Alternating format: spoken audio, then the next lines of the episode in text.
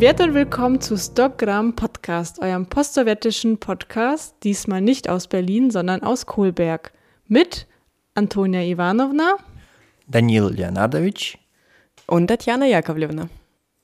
Wir verbringen das Wochenende in Kohlberg. Das ist ein ganz kleiner Ort in Brandenburg.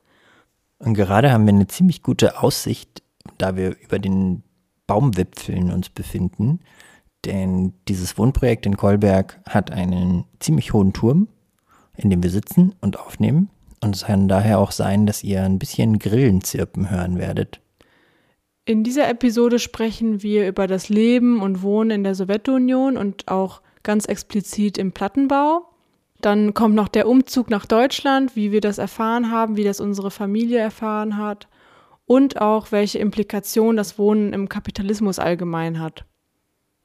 Und außerdem werden wir zum Schluss die allerersten Gäste unseres Podcasts hier haben. Oder eher gesagt eigentlich auch unsere Gastgeber hier, Glenn und Wenzel, die uns äh, ein bisschen was zum Projekt und dem Wohnen hier erzählen.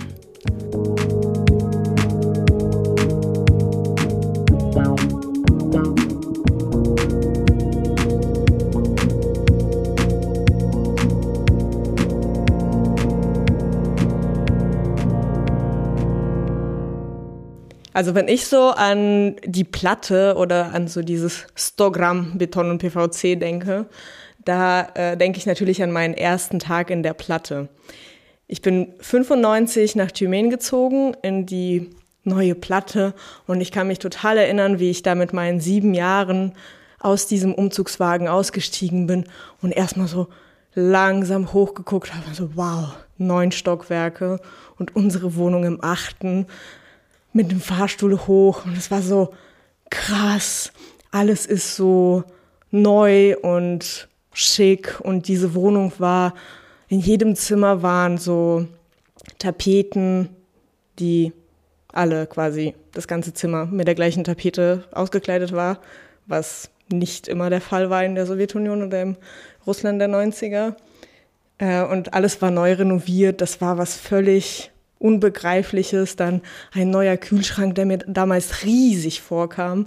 Als ich dann äh, einige Jahre später äh, mal genauer drauf geguckt habe, war er so schulterhoch für mich. Aber okay, damals war ich klein, alles war groß, diese Platte war groß, die neue Stadt war groß, alles war super faszinierend und dieser ganze Block von den Platten, das waren halt so drei Platten, die so um einen Hof herum standen und allein in meinem Haus waren es so 200 Wohnungen, äh, immer mit so drei bis sechs Leuten, die da gewohnt haben, vielleicht teilweise sogar noch mehr. Also es war wirklich wie so eine Kleinstadt und diese Platten umringten quasi diesen Hof mit einem Spielplatz, wo alle Kinder zusammenkamen, wo dann immer so die Eltern gerufen haben, so, oh Leute, Bernhard, also so, komm essen oder du musst jetzt schnell nach Hause, es wird schon dunkel. Äh, da war auch noch so ein kleiner Laden, wo alle immer noch nachts irgendwie eine Rolle Klopapier kaufen konnten. Also das war wirklich wie so ein Mikrokosmos. Ja, das ist irgendwie ein sehr schönes Bild, was du da zeichnest, Tatjana. Für mich ist die Platte so was, daran erinnere ich mich vor allem ähm, durch Besuche bei meinen Großeltern. Also wir fahren irgendwie stundenlang, ja, stundenlang ist äh, untertrieben, tagelang von München nach Kiew. Ich penne dann halt irgendwie als kleiner Junge noch am besten in, während dieser Fahrt.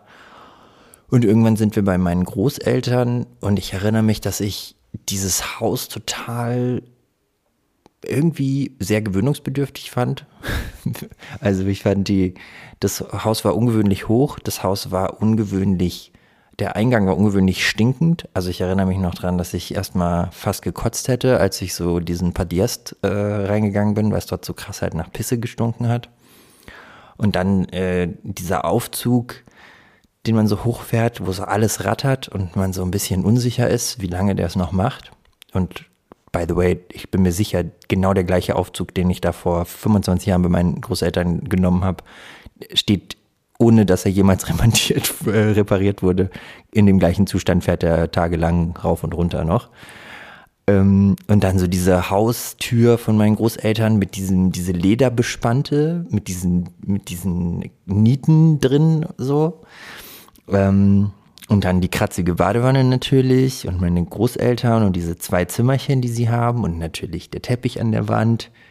Also ich erinnere mich da, es kommen so richtig so Kindheitsbilder in mir hoch. Ähm, ja, was mir auf jeden Fall zu diesen Podjezde, zu den so Eingangsbereichen ähm, in diesen Platten einfällt, ist so, das war in den 90ern natürlich auch ein sehr krasser Ort, weil die äh, Türen, die Eingangstüren in die Häuser wurden nicht abgeschlossen. Das heißt, die standen offen irgendwie für alle.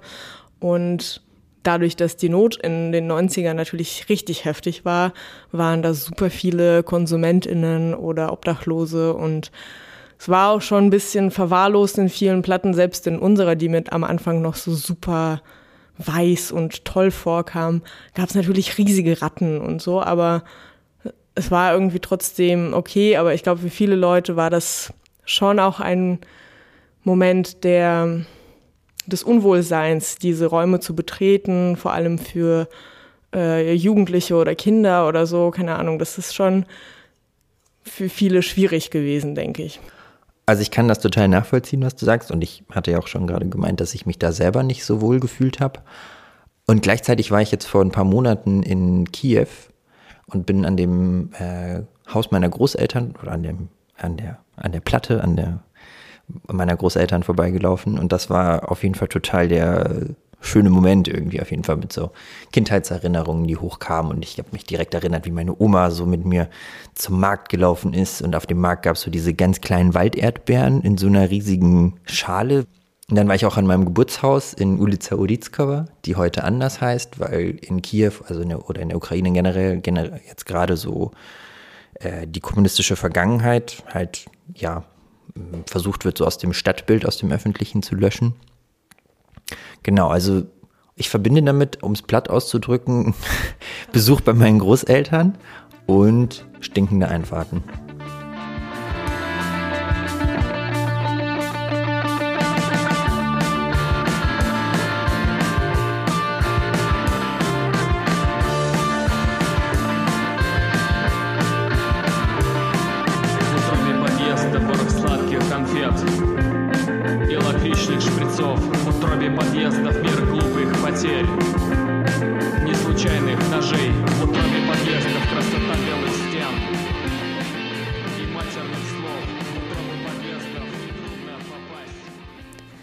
Also ich bin selber nicht in einem Plattenbau aufgewachsen. Daher kenne ich nur die Geschichten meiner Eltern, die sie erzählen, als sie noch in der Ukraine, in Uschgorod, in der Westukraine gelebt haben.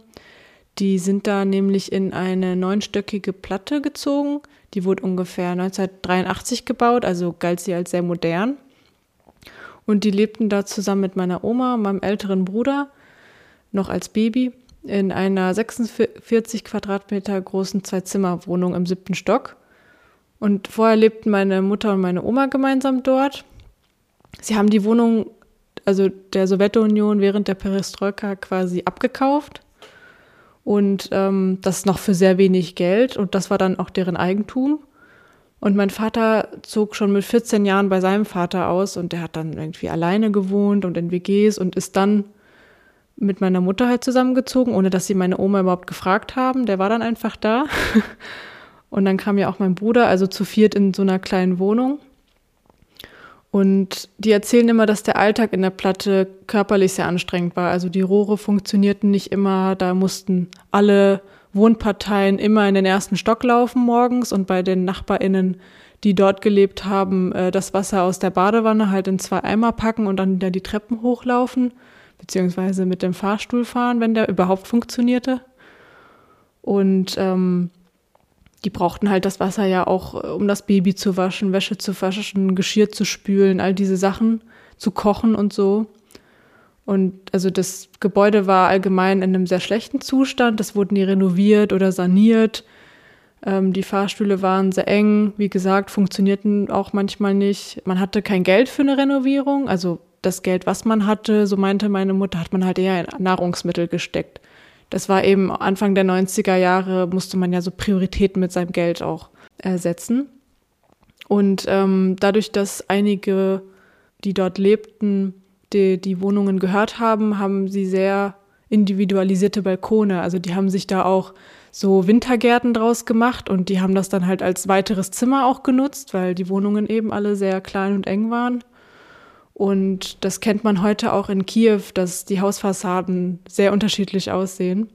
Die Wohnungen waren auch ziemlich hellhörig, meinte meine Mutter, und auch an sich schlecht ausgestattet. Und das war so, dass die Wohnungen einem je nach Anzahl der Leute zugeteilt wurden. Also wenn man zwei, ähm, zum Beispiel ein Pärchen war, dann hat man eben ein oder zwei Zimmerwohnungen bekommen und so weiter. Das wurde immer so nach Bedarf äh, aufgeteilt. Und meine Eltern haben dann diese Wohnung kurz vor ihrer Ausreise nach Deutschland für etwa 14.000 D-Mark damals verkaufen können. Und das diente ihnen dann in Deutschland als Startkapital, was die Ankunft dann erleichterte. Die Wohnung, die ich bereits erwähnt habe, in der Ulica Ulicka in Kiew, hat auch meinen Eltern gehört. Also die hat ursprünglich meine Mutter gekauft. Was, wenn man das so in Deutschland sagt, denkt man immer, die Leute wären so heftig reich. Aber meine Mutter war halt Schwimmtrainerin in Sibirien und hat dann so über ihren Vater, der Kriegsinvaliden Rente bekommen hat, also mein Opa, ähm, ist sie halt so relativ günstig oder konnte sich auf jeden Fall diese Wohnung leisten und hatte die dann.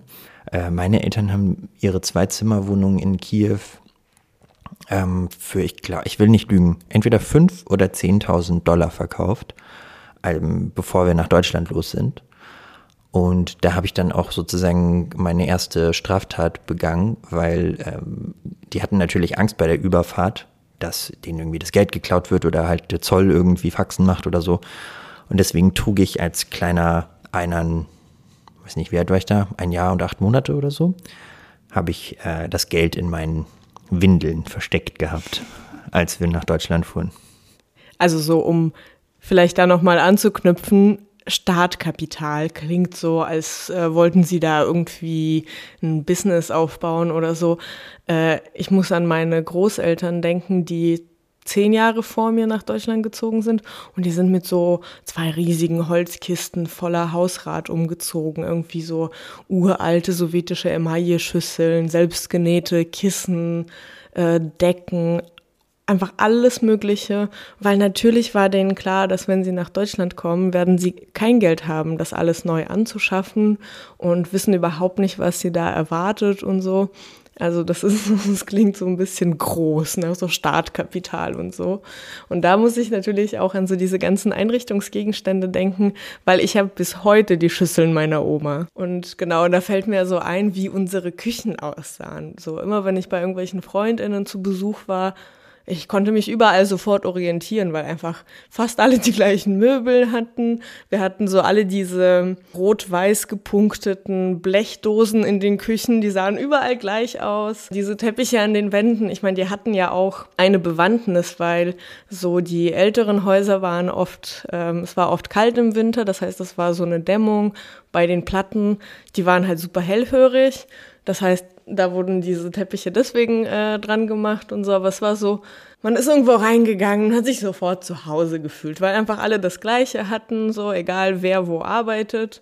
Und da gibt es ja auch so diesen klassischen sowjetischen Film, Ironia Sudibü, also Ironie des Schicksals. Und da landet in der Silvesternacht ein Typ aus Moskau, der sich mit seinen Freunden ziemlich gut betrinkt, landet in St. Petersburg und checkt das überhaupt nicht, geht einfach mit seinem Schlüssel an seine Adresse. Das Haus sieht genauso aus, der geht rein, der Schlüssel passt natürlich.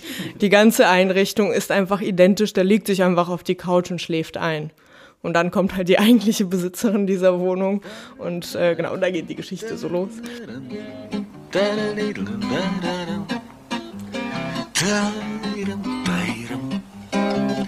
Если у вас нету дома, пожары ему не страшны, И жена не уйдет к другому. Если у вас, если у вас, если у вас нет жены, нету жены. Если у вас нет собаки, ее не отравит. An diese Polsterung an den ähm, Wohnungstüren, also in der Innenseite, ähm, muss ich auch denken, wenn ich halt an meine Urgroßmutter denke. Die hat nämlich in ihrer Wohnung in Deutschland sich so ein Polster an ihre Wohnungstür machen lassen. Und ich habe das früher bei niemandem sonst in der Wohnung gesehen, nur in den sowjetischen Filmen. Und ähm, ich habe mich auch immer gefragt, warum das da dran ist. Also es hat natürlich äh, in der Sowjetunion, in Russland den Sinn gehabt, dass das halt vor Kälte schützt. Ähm, damit die Kälte halt nicht in die Wohnung kommt. Und in Deutschland hat das jetzt nicht so viel Sinn gemacht, aber ich glaube, meine Urgroßmutter hat das so aus der Gewöhnung gemacht, aus der Gemütlichkeit. Und ich erinnere mich immer, dass ich als Kind mich immer so dagegen geboxt habe, gegen diese Tür und dann in dieses Polster gekniffen habe und das irgendwie so spannend fand. Wenn ich so jetzt nach Russland gucke, in diese neuen Plattenbausiedlungen, du hast eigentlich alles da. Du hast eine Schule, du hast eine Kita, du hast einen Supermarkt, eine Kneipe, keine Ahnung, ein Schönheitsstudio, irgendwelchen Schnickschnack noch. Und drumherum einfach unfassbar riesige Wohnblöcke. Und gleichzeitig definiert das auch richtig krass, wie dein Leben zu funktionieren hat. Ne? Du arbeitest irgendwo in der Stadt und dann hast du diese spalne Rayone, diese so Schlaf, weiß nicht, Stadtbezirke oder so, äh, in die du dann zum in denen dann dein Privatleben stattfindet. Also so diese Trennung von öffentlich und privat findet nicht an der Wohnungstür statt, sondern die findet schon beim Eintreten in diesen Schlafbezirk statt. Und das finde ich super gruselig irgendwie. Das sind oft so diese Spielplätze auch. Alles ist mit diesem Schwinggummi ausgelegt und da ist nichts mehr mit Grünzeug, da ist nichts mehr mit Dreck und so. Das ist, für mich ist es eine richtig dystopische Vorstellung. Aber gleichzeitig denke ich dann äh, so an meine eigene Zeit zurück und vor allem halt auch an diese Entwicklung in der Sowjetunion zurück und muss da zum Beispiel auch so an diese Polikliniken denken und an irgendwelche Clubs, an Kulturhäuser. Das war, das fand auch alles äh, in diesen Zirken, in Rayone statt. Und das war aber trotzdem so ein öffentliches Leben. Also man hat sich dort auch getroffen und es fanden politische Sachen äh, statt, es war eine Subotniki statt. Äh, man hat irgendwie gemeinsam diesen sozialen Raum auch gestaltet und darüber gesprochen. Ähm, und muss auch so an die Anfänge dieses Wohnens denken. Es gab zum Beispiel in der Sowjetunion nach dem Krieg viele äh, Komsomol-Initiativen, bei denen so große Plattensiedlungen oder so Wohnblöcke äh, hochgezogen wurden, wo Leute selbst alles gebaut haben und dann so viele junge Familien da eingezogen sind und die hatten unten irgendwie einen Treffpunkt, so eine Art Kneipe. Die hatten im Eingangsbereich eine große Fläche für Kinderwagen. Äh, die hatten irgendwie eine große Waschküche und haben das alles geteilt. Und da muss ich immer an Alexandra Kalantai denken, die schreibt so in einem ihrer Romane über eine tapfere Kommunistin, die äh, sehr politisch engagiert äh, ist und die versucht, so ein Gemeinschaftshaus äh, einzurichten. Und dazu schreibt sie, es sollte nicht ein gewöhnliches Gemeinschaftshaus sein, wo jeder für sich lebt, wo keiner für den anderen sorgt, wo es nur Zänkereien, Streitigkeiten und Unzufriedenheit gibt, wo keiner für die Allgemeinheit arbeiten will und wo jeder nur Forderungen stellt. Nein, Vasilisa hatte etwas ganz anderes ausgedacht. Geduldig, ganz im Stillen hat Vasilisa das Haus eingerichtet. Wie viel Umstände hat es gegeben? Zweimal hat man ihr das Haus weggenommen. Mit wie vielen hat sie deswegen gestritten? Aber schließ schließlich hat sie es doch erkämpft. Eingerichtet, eine gemeinsame Küche, eine Waschküche, eine Krippe, ein Esszimmer. Vasilisas Stolz, Vorhänge an den Fenstern, Geranientöpfe, eine Bibliothek, wie ein Clubzimmer eingerichtet. Also das zeigt so diese Utopie des gemeinsamen Wohnens oder des Zusammenlebens, in dem das Private auch gemeinsam gestaltet wird oder politisch äh, besprochen und gestaltet wird, dass man äh, reproduktive Arbeiten wie Kochen, Waschen, äh, sich um die Kinder sorgen, sich teilt, äh, dass man Begegnungsräume hat wie diese Bibliothek oder Clubs. Genau, das ist äh, natürlich auch eine Ebene von diesen Großsiedlungen. Колеса диктуют вагонные, где срочно увидеться нам. Мои номера телефонные разбросаны по городам. Заботится сердце, сердце волнуется, почтовый пакуется груз. Мой адрес не дом и не улица, мой адрес Советский Союз. Мой адрес не дом и не улица, мой адрес Советский Союз. Interessant wäre ja dann an der Stelle die Frage, wie sich das sozusagen von dem theoretischen Entwurf von Kollontai dann tatsächlich praktisch weiterentwickelt hat. Also wenn wir jetzt von der Realität ausgehen in der Sowjetunion, muss ich daran denken, wie meine Urgroßeltern ähm, ihre Zeit nach dem Zweiten Weltkrieg verbracht haben. Also beispielsweise der Bruder meines Urgroßvaters, der war mit einer ukrainisch-polnischen Frau verheiratet und äh, deren Familie ähm, musste aufgrund der akuten Wohnungsnot, die während und auch kurz nach dem Zweiten Weltkrieg herrschte, eine Semljanka bauen. Das waren so Erdhütten oder auch Grubenhäuschen genannt.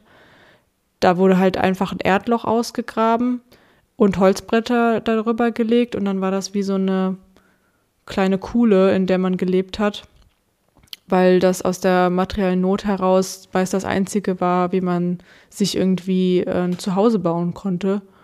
Also meine äh, Großeltern väterlicherseits haben auch ähm, auf dem Land gelebt in der Nachkriegszeit und das war nicht nur so in der Kriegszeit selbst oder an der Front, sondern auch weit danach wurden noch äh, Simlanki gebaut, weil die Not einfach auf dem Land, vor allem also im, im, in der ganzen Sowjetunion war die Not nach dem Krieg einfach enorm ähm, und auf dem Land irgendwie noch viel krasser. Und ähm, meine Großeltern väterlicherseits lebten halt in so deutsch geprägten Dörfern, äh, die natürlich irgendwie auch noch so mit als letzte was abbekommen haben von irgendwelchen Zuteilungen an Nahrungsmitteln, aber vor allem natürlich auch an Baumaterialien.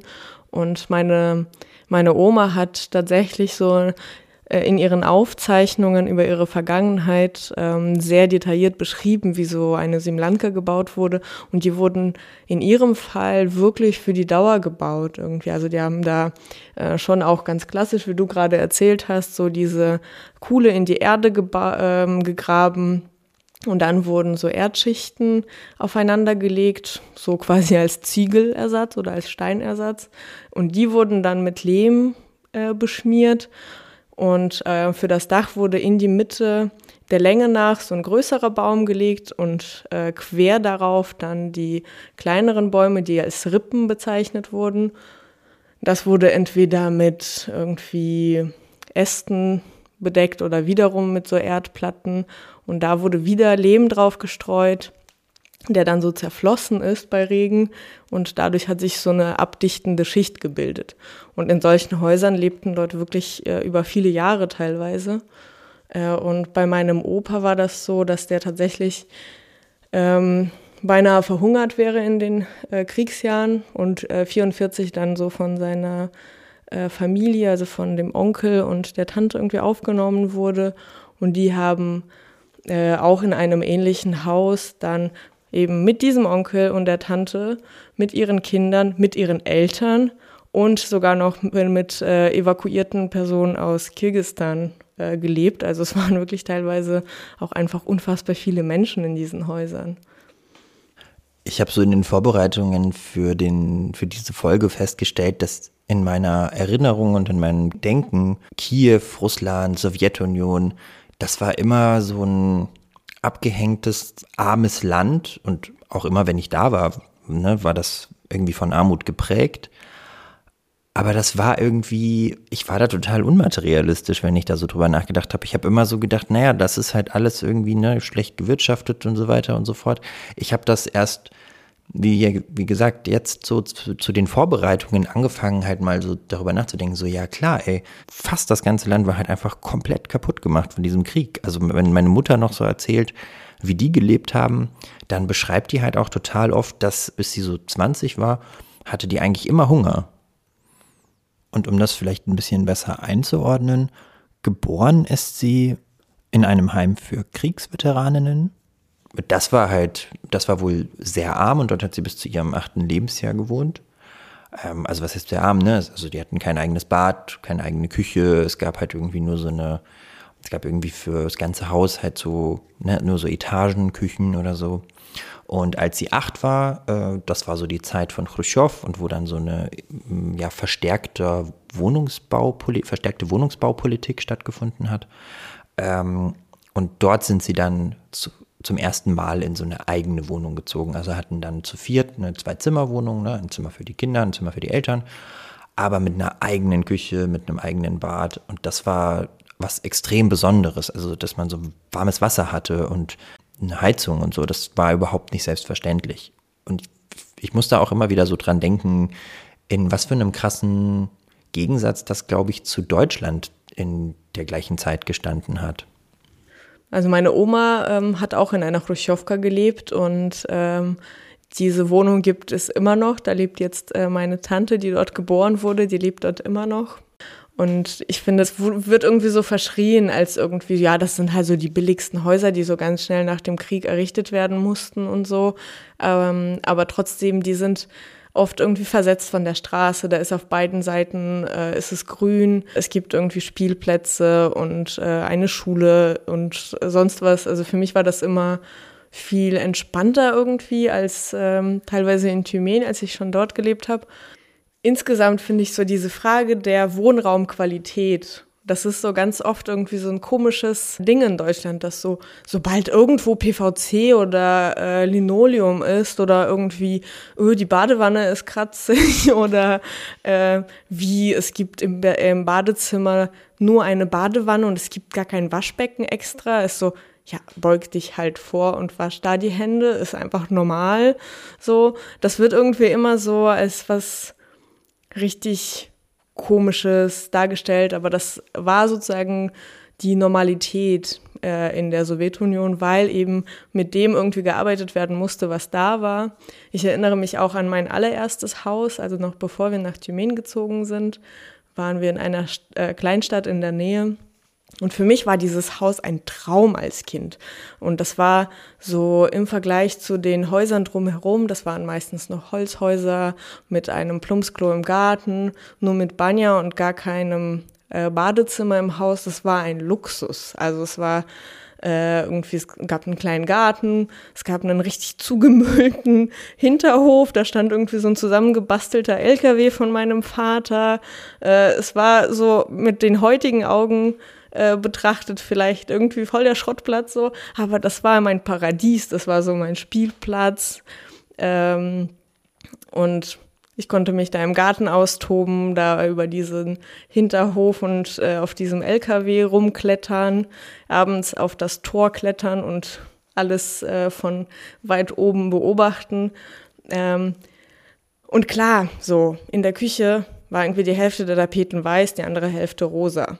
Ich habe vorhin schon erwähnt, dass so diese einheitliche Tapete in einem Zimmer für mich so ein Wow war. So ähm, und dann so natürlich war die Einrichtung insgesamt irgendwie so eine Mischung aus irgendwie so russischen Klischees, wie eben dem Teppich an der Wand, der war aber halt notwendig, damit es nicht kalt wird. Und dann irgendwie an einer Wand eine Fototapete, die Baumaterialien waren halt einfach, es, wurden, es wurde einfach das benutzt, was man bekommen konnte. So. Und oft konnte man ja auch nur über irgendwelche Kontakte was bekommen. Ähm, genau, das war dann natürlich eben das äh, Ergebnis. So, die Ästhetik war teilweise eben Resultat der materiellen Verhältnisse. So. Für mich ist da auch äh, so dieses Thema des schöner Wohnens äh, voll wichtig, ähm, weil das ist so irgendwie gefühlt, also zumindest seit ich in Deutschland lebe, ist so gefühlt alles, was irgendwas mit äh, meinem Background zu tun hat, ist alles hässlich, alles billo, irgendwie die Platten sind kacke, äh, PVC oder Linoleumboden geht überhaupt nicht klar, irgendwelche Pressspannmöbel sind auch nee, alles scheiße, alles muss aus Vollholz sein. Und ich denke so, ja, come on, irgendwie meine Platte mit dem Linoleum äh, ist jetzt auch nicht hässlicher als so eure komplett holzvertäfelten, dunklen äh, Räume da irgendwie. Und ähm, da fällt mir auch so ein bisschen eine Geschichte äh, von meinem Ex Ex-Freund ein. Da habe ich ihm irgendwann Fotos gezeigt von dem Haus in Rheinland-Pfalz, in dem wir gewohnt haben, als ich nach Deutschland kam. Das hatte mein Vater irgendwie fast im Alleingang gebaut. Deswegen konnten wir uns das irgendwie erlauben, da so ein Eigenheim zu haben. Und ähm, hier mein Ex-Partner hat das von außen sogar schon gesehen und irgendwann habe ich ihm ein paar Fotos von der Inneneinrichtung gezeigt und der hat so sinngemäß gesagt so, boah, hätte ich mir nie, nicht gedacht, dass es da drin so hässlich aussah. Und ich war so richtig wütend und bin in Tränen ausgebrochen und dachte, das war das luxuriöseste Haus meines äh, Lebens bis dahin. Das war für mich einfach so ein Schlag ins Gesicht irgendwie, weil natürlich war mein Wohnen bis dahin von Armut geprägt. In meinem linken Umfeld kenne ich zwei Reaktionen darauf. Die eine ist relativ ähnlich zu dem, was du gerade beschrieben hast. Also die Leute verstehen, also sind dann häufig irgendwie Deutsche, die in so kleinbürgerlichen Verhältnissen aufgewachsen sind und die checken überhaupt nicht, das keine einfach freiwillige Entscheidung ist, wie du deine Küche und so weiter einräumst und einrichtest, sondern dass das halt einfach ein Ausdruck deiner ökonomischen Verhältnisse ist. Und die andere Seite ist halt so ein Kokettieren mit dem Hässlichen, was man ja auch irgendwie häufig sehen kann in, in der Linken, dass es so eine seltsame Vorstellung davon gibt, hm, dass wenn es schön abgefuckt ist, wo man lebt, dass dann irgendwie auf so eine magische Art und Weise die Miete nicht steigen würde. Oh, da fällt mir ein großartiges äh, Zitat ein aus ähm, Hundeherz von Michail Bulgakov. Äh, das lese ich mal ganz kurz vor. Разве Карл Маркс запрещал держать на лестнице ковры? Где-нибудь у Карла Маркса сказано, что второй подъезд Калабуховского дома на Причистенке следует забить досками и ходить кругом через черный двор. Also so, der sagt irgendwie, steht das bei Marx irgendwo, dass man auf der Treppe keinen Teppich haben darf? Hat Karl Marx irgendwo gesagt, äh, dass der ähm, Eingang zum Haus irgendwie zugenagelt werden soll, dass die Leute über den Hof durch den Hintereingang reingehen? Genau, und natürlich geht es ja auch nicht nur um irgendwelche Einrichtungen, um irgendwelche Baumaterialien, sondern generell um die Wohnungsfrage. Und die war natürlich in der Sowjetunion von Anfang an ein großes Thema. Äh, es gibt ja so ganz berühmte Romane, zum Beispiel Bulgakovs Meister und Margarita, dreht sich um die Wohnungsfrage und dreht sich darum, wie dieser Wohnraum verdichtet wird und Leute werden gezwungen, irgendwie zusammenzuziehen. Äh, es entstehen diese kommunalen Wohnungen, also Kommunalki, äh, wo irgendwie jeder seine eigene Klingel an der Tür hat und äh, seine eigene Glühbirne teilweise fürs Klo. Ähm, und es hat sich natürlich auch, also Kommunalki weniger äh, mit der Zeit, aber es hat sich durchgezogen, dass auch äh, bis zu meiner Zeit gab es auch sehr viele Wohnheime, nicht nur so Studiewohnheime, sondern auch für MitarbeiterInnen von bestimmten Betrieben zum Beispiel wo ich das, wo man das eigentlich sehr schön sieht, ist auch in Moskwa Slezam nie vedet. Ein Film, den ich an der Stelle irgendwie empfehlen kann, wo es so einen Ausschnitt gibt, wo, ach keine Ahnung, nach so einem Streit einer dann so zurückgeht in seine Kommunalka und dann dort irgendwie so sein kleines Zimmerchen hat und alle hören irgendwie, was er da, dass er Herzschmerz hat und sich betrinkt und so. Es gibt richtig viele Filme zu der Wohnungsfrage in der Sowjetunion. Da müssen wir auf jeden Fall eine Liste auf den Blog packen. Diese russischen Arten zu wohnen, also Abshizhitya, Kommunalka, hat ja, wenn man das so wörtlich übersetzt, geht es ja so in eine Richtung von Wohngemeinschaft oder Gemeinschaftshaus oder sowas. Und das ist ganz interessant, weil für mich als in Deutschland dann groß gewordene Person hatte die Vorstellung, bei meinen Eltern auszuziehen und in eine WG zu ziehen, was total schön ist. Und ich dachte so, boah, cool, ich werde da mit meinen Freunden zusammen wohnen und das wird total geil. Und ich habe auch mega gerne in einer WG gewohnt. Aber für meine Eltern war das total unverständlich, ne? Weil die kamen halt aus der Sowjetunion und für die war so die Aussicht, nicht in einer Kommunalka oder in, einer, äh, in einem Abschizitja zu wohnen, war für die halt so voll so krass, total geil. Wir haben irgendwie alleine eine Zwei-Zimmer-Wohnung, das ist schon voll der Luxus.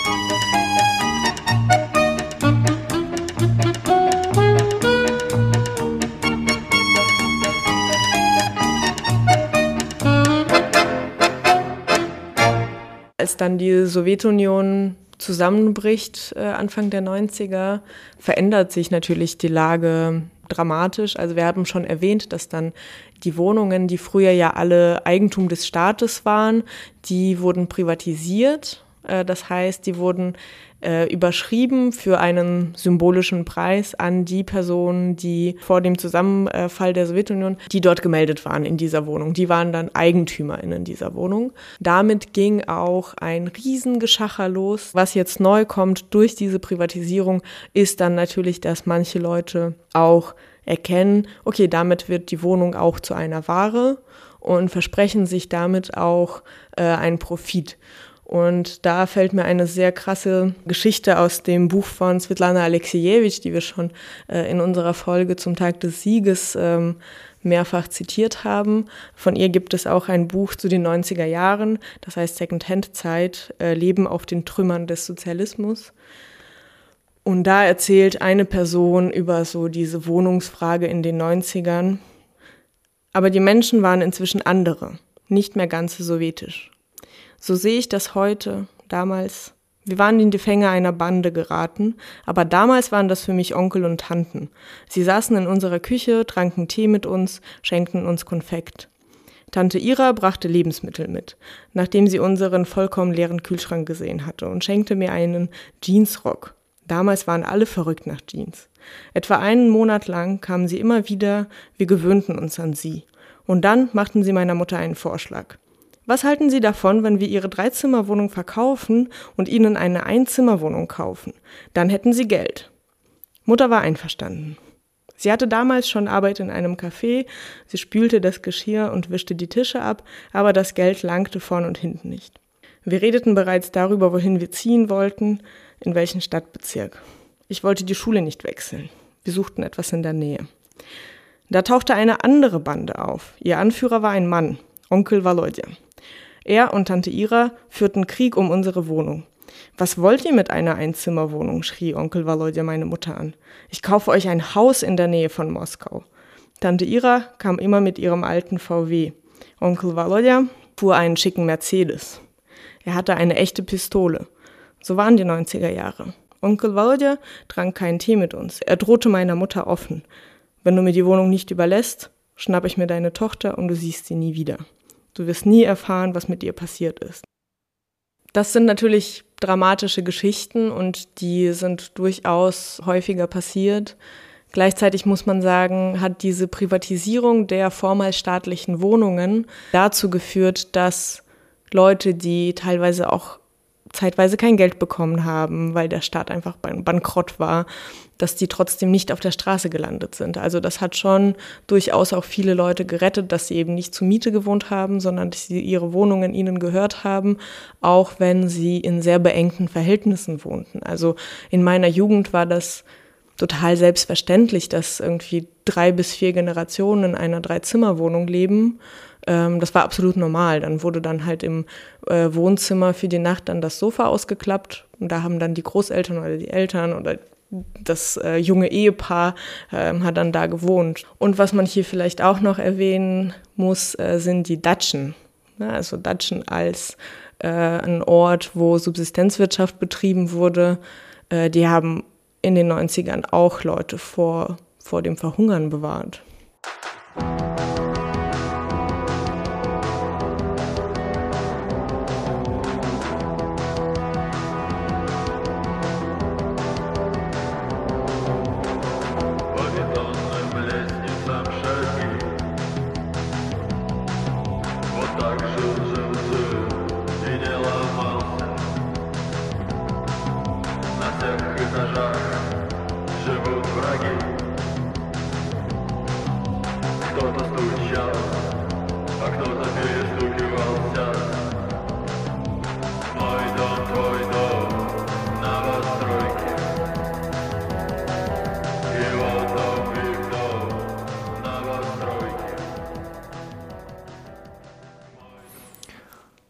Also während die Sowjetunion zusammenbricht, versucht meine Familie das zu machen, was viele andere Familien eben auch machen, äh, nämlich auszuwandern.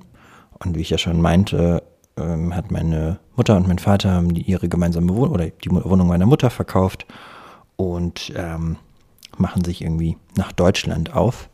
Heute denkt man irgendwie beim Auswandern, glaube ich, nicht an so was Endgültiges, aber so wie meine äh, Großeltern das beschrieben haben, war es so, dass als sie sich verabschiedet haben von meinen Eltern und von mir und meinem Bruder, sie eigentlich nicht gedacht haben, also nicht wussten, wann sie sich wiedersehen sozusagen, ne? weil das einfach so eine krass lange Reise war und damals irgendwie einfach noch ähm, Flugzeug, ja, Reisen nicht so günstig waren und es daher einfach unklar war, für wie lange man sich verabschiedet und ob alles gut geht.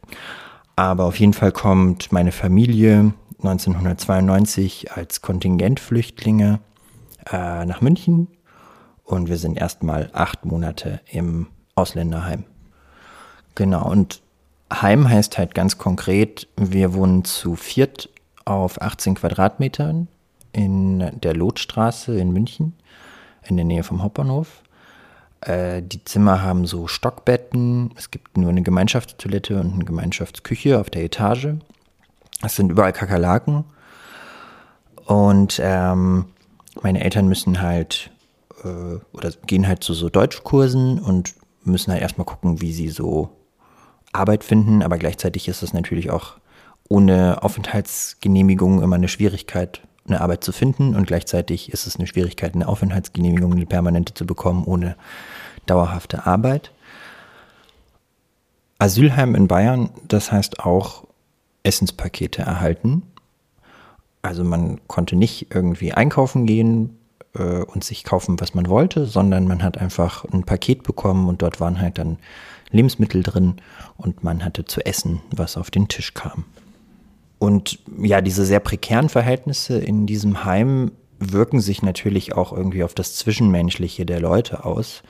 Also zum Beispiel war es so, dass einfach ähm,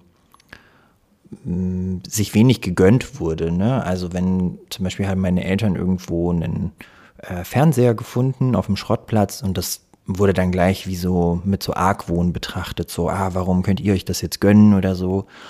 Ähm, und es entsteht wie, oder es entstand wie so eine Konkurrenz zwischen den Leuten, was ja auch nicht verwunderlich ist, ne, wenn man halt einfach so äh, prekär lebt, dass dann naja, dass, dass dann halt jetzt nicht unbedingt irgendwie die edelsten und feingeistigsten Eigenschaften der Menschen zutage treten, sondern halt eher umgekehrt.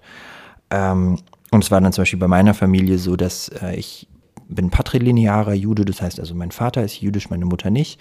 Und dann wurde zum Beispiel von den von manchen Mitbewohnerinnen des Heims so gesagt zu meiner Mutter so, ja, du bist gar keine richtige Jüdin, du bist gar, kein richtiger Kontingentflüchtling, ähm, du isst uns sozusagen hier das Brot von der Butter, nee, das Butter vom Brot weg sozusagen. Also meine Eltern kamen mit meinem kleinen Bruder als Baby und mit meiner Oma ein Jahr nach deiner Familie, Daniel, nach Deutschland. Die sind dann 93, also da waren die in ihren Zwanzigern mit einem Zug über Budapest gefahren, hatten nur zwei Koffer bei sich und landeten dann in einem Auffanglager in Nordrhein-Westfalen in einer Kleinstadt. Und ich habe ja auch erzählt, dass sie die Wohnung in Uschgorod verkauft haben, um so ein bisschen Geld für den Anfang zu haben. Und da haben sie auch alle ihre Möbel, alle Habseligkeiten verkauft, die sie nicht mitnehmen wollten oder konnten. Und meine Mutter erzählt, dass sie so bei der Ankunft in Deutschland, es war irgendwie so ein regnerischer Novembertag, kam sie an und dachte nur, scheiße, ist das hässlich und frustrierend hier und es regnet, alles ist grau. Die sind dann ähm, ins erste Lager gekommen, ins Heim und blieben da nur eine Woche und sind dann schon in ein zweites gezogen. Dort haben sie dann zwei Monate ungefähr verbracht, vielleicht ein bisschen länger und haben sich dort ein Zimmer geteilt mit mehreren Leuten. Also das war genauso mit solchen ähm, mehreren Betten. Und die meisten, die dort gelebt haben, waren ähm, AussiedlerInnen aus kasachischen Dörfern. Meine Eltern beschreiben, dass die Räume sehr klein waren. Die haben sich Küche und Bad mit allen Leuten in dem Gebäude geteilt, hatten keine Privatsphäre oder eine Art Rückzugsort als junge Familie. Mein Vater musste beispielsweise für seine Prüfungen an der Universität ständig Geige üben und das hat alle Leute, die im Heim gewohnt haben, ziemlich genervt. Also man war einfach, man hockte sehr viel aufeinander und das passt genau zu dem, was du beschrieben hast von der Atmosphäre und der Stimmung in diesen Heimen, Daniel. Danach zogen meine Eltern dann ins dritte Heim um und da lebten sie dann auch ein ganzes Jahr oder sogar ein bisschen länger als ein Jahr. Die hatten dort dann zwei eigene Zimmer, mussten sich aber dennoch Küche und Bad wieder mit allen HeimbewohnerInnen teilen. Und das dritte Heim war auch sehr schmutzig, stressig und sehr anstrengend. Als migrantische Familie ohne Deutschkenntnisse ähm, hatten sie eben auch kaum eine Chance, eine eigene Wohnung zu bekommen. Soziale Netzwerke haben da auch nichts genützt, weil sie keine hatten und nicht darauf zurückgreifen konnten. Irgendwann klappte es dann doch und dann äh, lebten wir zu viert in einer Zwei-Zimmer-Wohnung mit rassistischen NachbarInnen. Also der nächste Stress beginnt dann auch schon. Die haben dann Sachen gesagt, wie euch hat man noch vergessen zu vergasen und solche Sachen. Bis wir dann 2001 in eine größere Wohnung umgezogen sind, in der meine Eltern bis heute noch leben.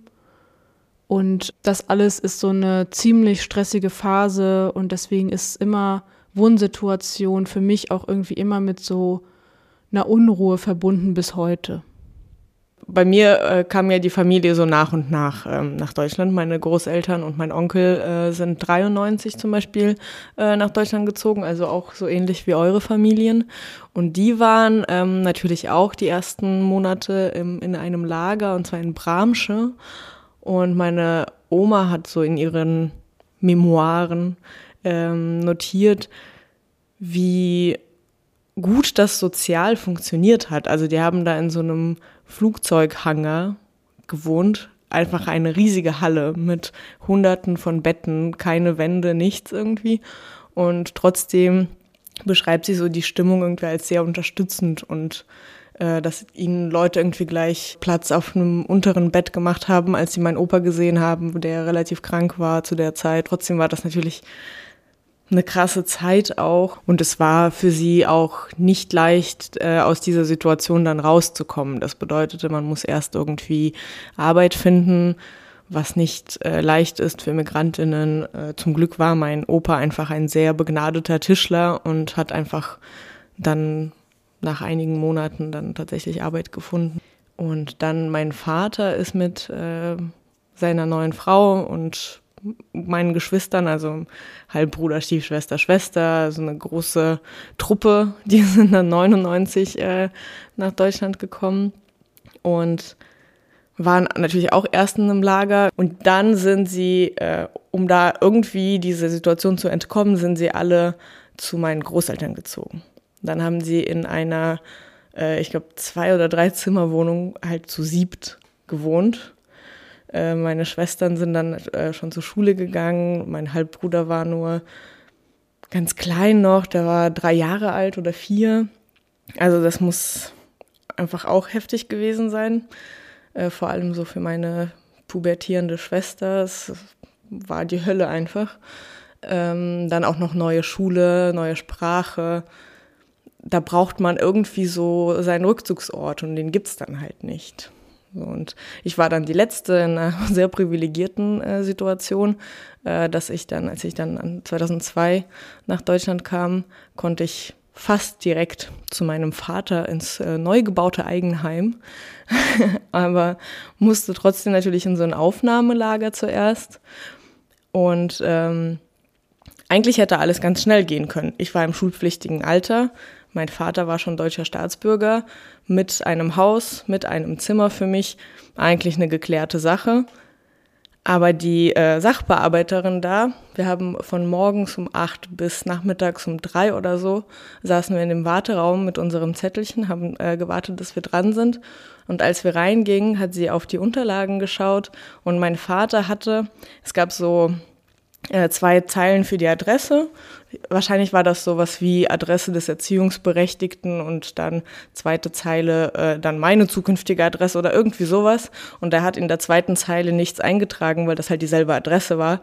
Und dann hat diese Sachbearbeiterin wirklich gesagt, so, ja, das müssen Sie noch ändern. Bitte gehen Sie wieder raus und äh, ziehen eine neue Marke. Äh, deshalb musste ich da eine Nacht verbringen.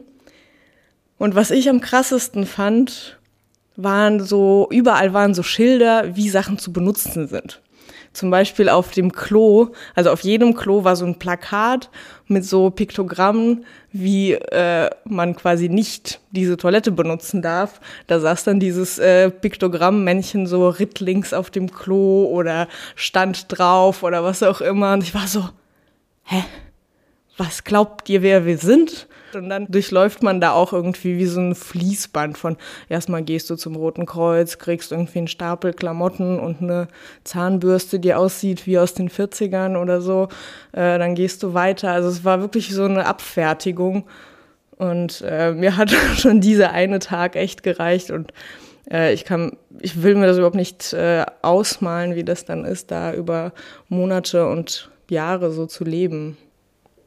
Also alles, was wir so beschrieben haben, macht ganz deutlich, wie diese notwendige Unterbringung von Migrantinnen staatlich organisiert wurde, eben notdürftig und schlecht. Und wie du gerade gesagt hast, hat Jana mit dieser Abfertigung, man wird wirklich so abgearbeitet. Da befindet man sich in so einer Position, man kriegt irgendwelche Sachen zur Verfügung gestellt, die man sich selbst nicht ausgesucht hat und sich dann noch in einer fremden Bürokratie und auf einem fremden Wohnungsmarkt sich zu orientieren, das birgt sehr viele Schwierigkeiten und das ist eine große Belastung. Also man hat keine einzigen Mittel außer irgendeinem Ersparten, was ja auch irgendwann weg ist, und einer Sozialhilfe, die man vielleicht erst nach Monaten bekommt. Man lebt also unter erstmal unter fremden Bedingungen, alles wird fremdbestimmt bis wir dann dazu übergehen, in einigermaßen selbstbestimmten Wohnverhältnissen zu leben. Voll. Und die erste, also die erste Wohnung, die meine Eltern nach dem Heim bezogen haben, das war für die so auf allen Ebenen einfach so eine Erleichterung, nachdem wie die das beschreiben. Also meine Mutter meinte jetzt irgendwie im Gespräch, als ich sie danach gefragt habe, nur so, для меня это было просто рай. Also einfach halt, dass sie ein eigenes Zimmer hatten, dass wir, also mein Bruder und ich, irgendwie ein eigenes Zimmer hatten und irgendwie vom Sozialamt gestellte Möbel. So, das, das war einfach total das Upgrade natürlich, ne? Eine eigene Küche und ein Bad und so. Und ähm, bezeichnenderweise haben wir diese Wohnung aber nicht irgendwie auf regulärem Weg bekommen, sondern halt nur dank Vitamin B, denn mein Bruder war beim Schwimmverein und hat sich dort halt irgendwie mit Leuten angefreundet. Und die Eltern von anderen Mittrainierenden von ihm haben dann wie so die Bürgschaft für uns übernommen. Sonst hätten wir auch gar keine Chance gehabt, irgendwie diese Wohnung zu bekommen. Aber auf jeden Fall, wenn man sich zum Beispiel heute einfach so Fotos anschaut, dann sind das, also sieht man so, wir sind irgendwie so total ärmlich angezogen und sehen irgendwie alle nicht cool aus oder so, aber meine Eltern strahlen so voll in dieser Zeit. Also man, man sieht so richtig, alle sind irgendwie happy, dass wir aus diesem Heim raus sind und in unserer ersten eigenen Wohnung sind.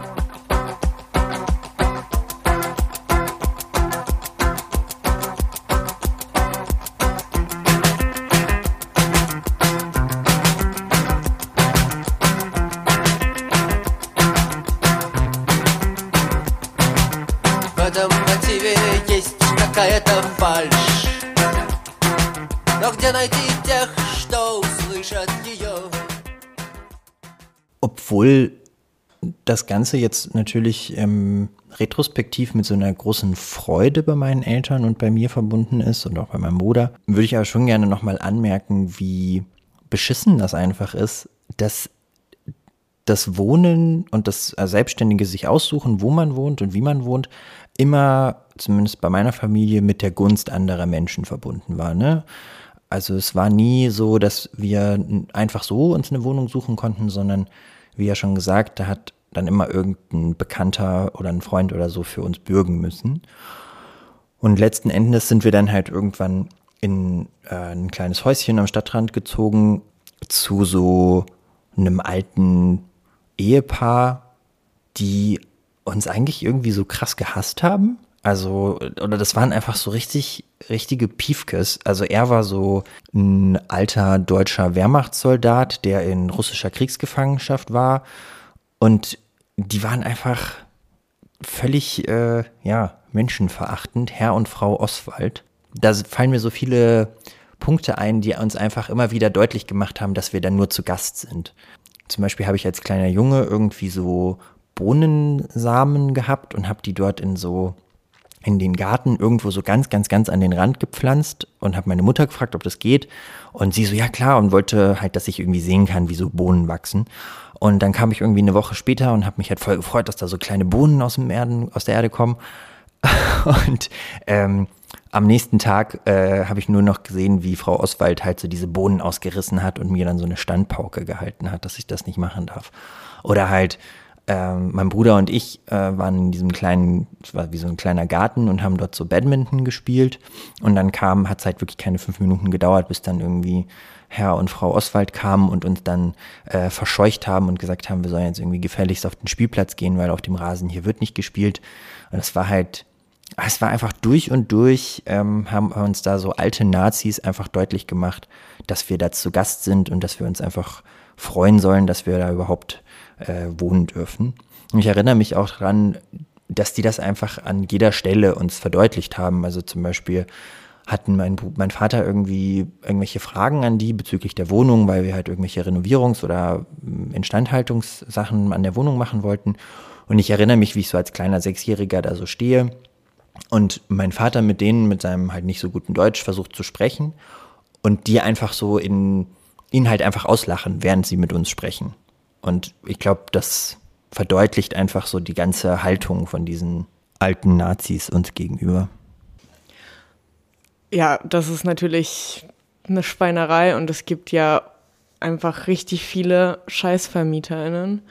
Ähm, aber selbst wenn sie irgendwie nett und äh, hilfsbereit sind oder so, löst das ja nicht das Problem irgendwie, dass du von ihnen abhängig bist und dass sie diese Wohnung quasi irgendwie als Ware da irgendwie feil bieten und du musst sie kaufen oder eben mieten und äh, das ist ja auch nochmal so eine absurde Konstruktion, ne? dass so egal wie lange, also selbst wenn du irgendwie 30 Jahre für dieselbe Wohnung Miete zahlst, gehört sie dir dann am Ende trotzdem nicht.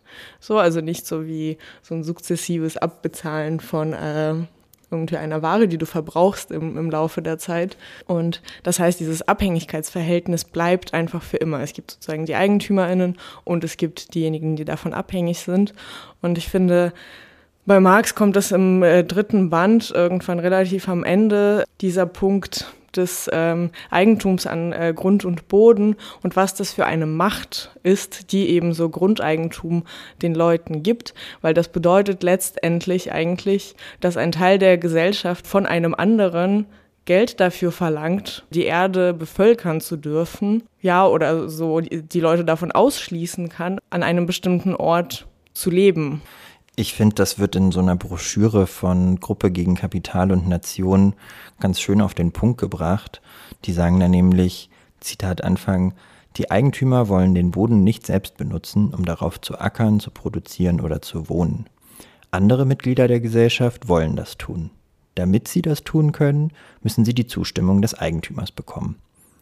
Wie bei jedem Ding, das jemand als Privateigentum exklusiv besitzt und das andere haben wollen, ist dies der Auftakt für eine freundschaftliche Beziehung namens Gib mir Geld. An dieser Stelle finde ich es total wichtig zu fragen, was ist Vermietung von Wohnungs- oder Hauseigentum eigentlich? Die EigentümerInnen leben ja von der fremden Arbeit, die die Miete bezahlt. Das Einkommen von EigentümerInnen beruht also nur darauf, dass andere ihren Grund und Boden nutzen und auch darauf angewiesen sind, also machen sie diesen, diesen Ausschluss zu ihrem Geld. Also du musst ja wohnen. Und da tritt das Eigentum als Schranke auf. Wenn dir selber keine Wohnung oder kein Haus gehört, musst du es ja mieten. Und diese, dieses Eigentum tritt als Schranke auf, die du nur überwindest, indem du Geld zahlst. Und das ist auch nur eine zeitweilige Aufhebung. Genau, die, der Punkt, den du da machst mit, du musst ja wohnen, ich habe den Eindruck, dass es ähm, eine Perspektive, die oft in so liberalen Diskursen verschütt geht. Denn klar, im besten Fall hast du sogar die Wahl, wo du wohnen willst. Ne? Und wenn du richtig viel Geld hast, dann kannst du da wirklich sehr frei darüber entscheiden, wie, wo, was, wann. Aber was ja nie zur Debatte steht, ist halt einfach, dass du wohnen musst.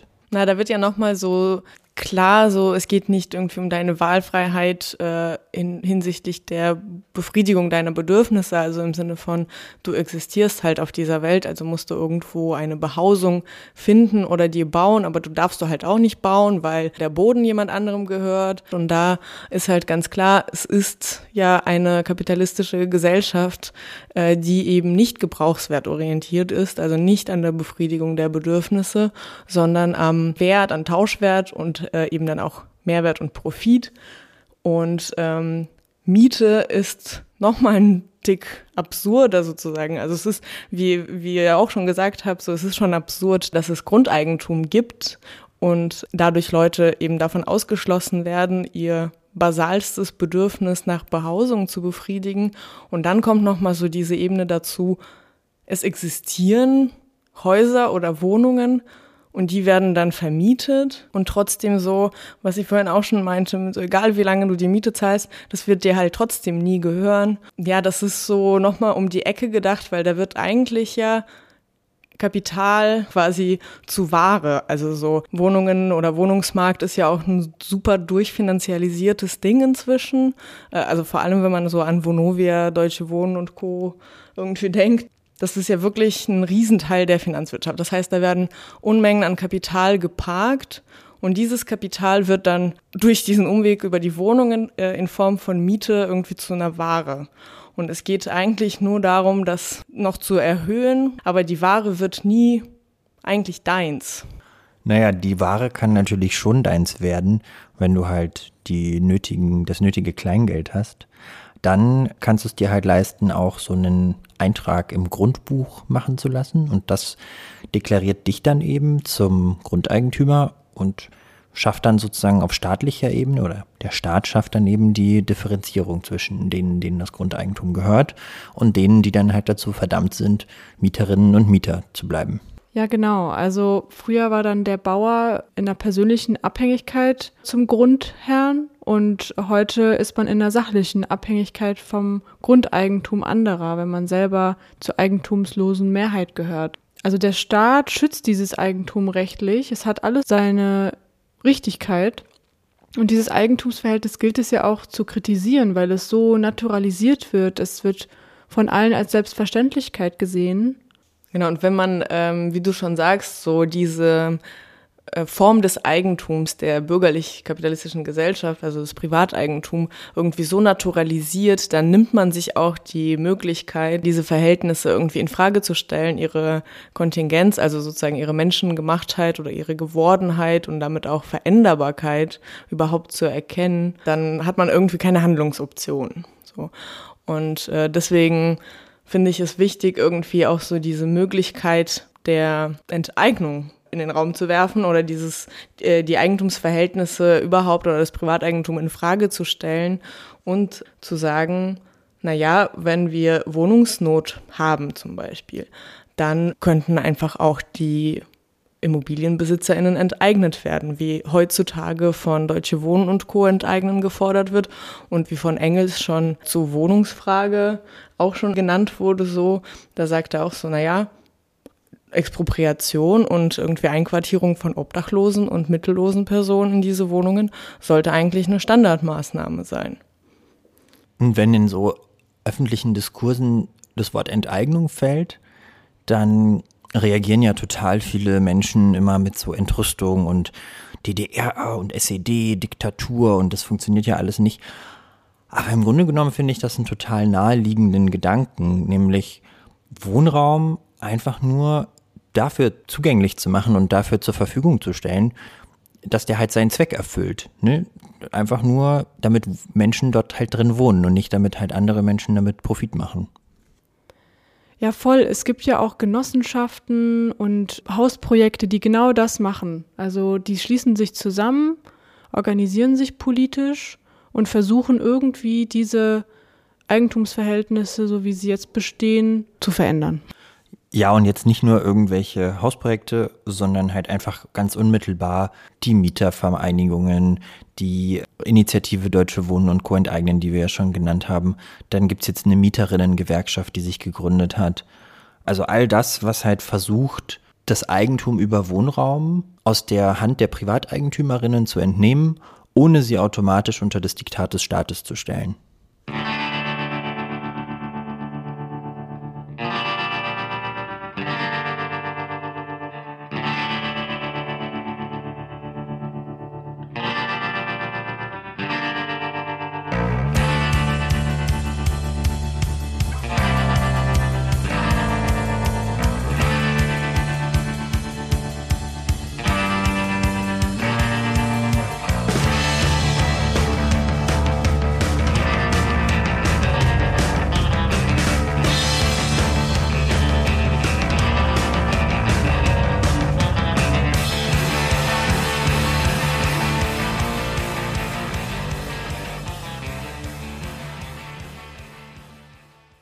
Verbringen ja dieses Wochenende auch an einem Ort, der genau das macht.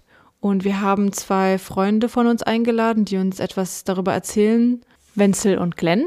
Und ich würde euch einfach fragen, was war euer Konzept dahinter? Wie organisiert ihr euch hier? Und was ist so der Plan? Ja, hi, schön, dass ihr da seid hier bei uns im Funkinstitut und äh, danke für die Einladung. Wir sind im Moment 25 Erwachsene hier auf dem Berg und je nachdem fünf bis 15 Kinder. Perspektivisch äh, planen wir so mit 50 Erwachsenen. Ganz grundsätzlich sind wir als Verein organisiert und ähm, haben da eine sehr lose und freie Struktur im Rahmen des Vereinsrechts geht im Grunde genommen schon allen darum, irgendwie das dem, dem Spekulationsmarkt zu entziehen und irgendwie so eine Deprivatisierung zu schaffen. Für die Gruppe ist, glaube ich, bezeichnend, dass wir nicht eine große politische Richtung haben, mit der wir da rangegangen sind oder eine Vorstellung, sondern dass jede Person so ein bisschen ein eigenes Konzept hat, äh, wofür das Ganze ist, warum die Person hier ist und dass nicht eine Idee hintersteht, sondern halt ganz viele verschiedene Ideen und wir sind aber zusammengekommen und haben einen ganz guten gemeinsamen Nenner gefunden ähm, und der ist halt einfach Ort zu schaffen, an dem alle sich irgendwie entfalten können, aber der auch offen ist für ein Außen und das für Austausch. So, und das sieht bei uns jetzt im Endeffekt so aus, dass wir seit Anfang des Jahres hier sind und äh, erstmal warme Räume herstellen mussten. Das heißt, wir haben die Heizung oder eine kleine Heizung soweit instand gesetzt, dass so zehn Räume beheizbar waren.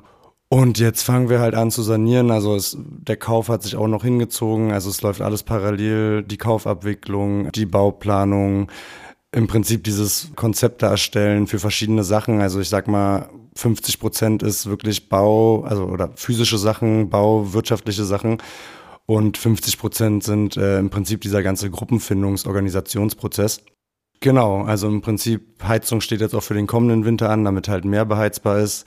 Es werden Dächer gereinigt, es wird Kanalisation freigemacht, es werden äh, Bäder gebaut, Küchen gebaut. Wir haben auch relativ viel Know-how in der Gruppe, das heißt, wir machen sehr viel selber und müssen äh, viele Sachen nicht einkaufen, was es natürlich auch im Endeffekt preiswerter macht und auch so eine Connection natürlich auch zu dem zu dem Bauwerk an sich äh, herstellt, was prinzipiell gut in Schuss ist, aber einfach allein wegen der Größe sind halt äh, über 5000 Quadratmeter Geschossfläche und die müssen halt äh, irgendwie bewirtschaftet instand gesetzt werden.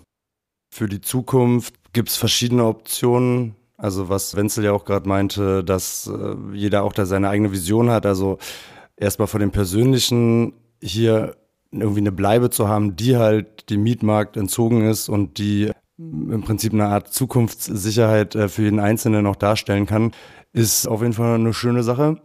Dann geht's weiter. Wie arbeiten die Leute hier? Also arbeiten die Leute hier, fahren die noch die ganze Zeit nach Berlin rein? Für viele Leute ist der Plan schon auch diesen kompletten Lebens- und Arbeitsmittelpunkt äh, hierher zu verlegen und dann entweder als Künstler irgendwie Ateliers hier zu haben, handwerkliche Sachen hier zu machen also es wird sich entwickeln für viele Leute auf eigene, also ausschließlich auf eigene Rechnung. Ähm, Gemeinschaftsbetriebe sind äh, eine mögliche Option, die wir ähm, auf jeden Fall denken. Und äh, zum Beispiel haben wir jetzt auch schon einen Späti hier, der versorgt jetzt erstmal nur uns, auch aus rechtlichen Gründen. Und das muss auch erstmal alles organisiert werden. In so, in so einer Gemeinschaft dauert halt alles auch immer ein bisschen länger. Ist aber auf jeden Fall auch vorstellbar, dass der den Ort dann auch irgendwann partiell mitversorgt, weil äh, es gibt hier sozusagen nichts außer eine freiwillige Feuerwehr und den Dorfkrug. Genau, so wird sich das dann Stück für Stück entwickeln, weil es muss halt an so einem Projekt auch einfach immer jemand da sein, der sich um die Sache kümmert, weil die Sachen sind ich sag mal, per se erstmal unentgeltlich. Das heißt, irgendwer muss sich dieser Aufgabe zusätzlich zum Bauen, zum Konzepte entwickeln und so weiter und so fort annehmen und sagen, yo, äh, habe ich Bock drauf, mache ich. Oder halt auch nicht, dann passiert es halt einfach nicht.